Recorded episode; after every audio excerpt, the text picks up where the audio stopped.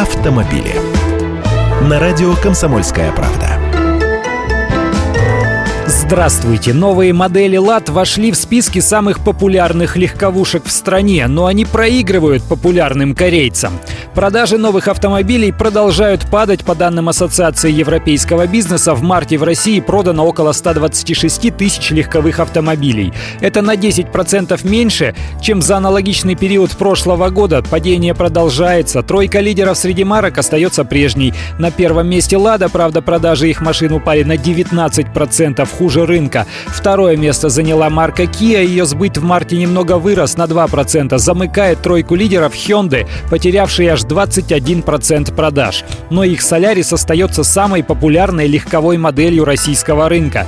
Kia Rio на втором месте, Lada Granta на третьем. А дальше сюрпризы. Четвертую строчку самых популярных авто занимает Lada Vesta. Четыре с половиной тысячи таких автомобилей продано. Это самая высокая позиция модели, хотя даже сами вазовцы не говорили о том, что Vesta станет второй из лад по популярности. Она все же стоит дороже полумиллиона рублей. Удивил и X-Ray, запрыгнув на 23 место рейтинга продаж. Это при цене от 589 тысяч рублей, которую многие называли высокой. Дилеры испытывают дефицит, просят больше X-Ray. Предприятие уже удвоило производство до сотни машин в день. В результате X-Ray почти догнал по продажам Приору, которая стремительно теряет популярность. Я Андрей Гречанников, эксперт «Комсомольской правды». Отвечаю на ваши вопросы в программе «Главное вовремя» каждое утро в 8.15 по московскому времени.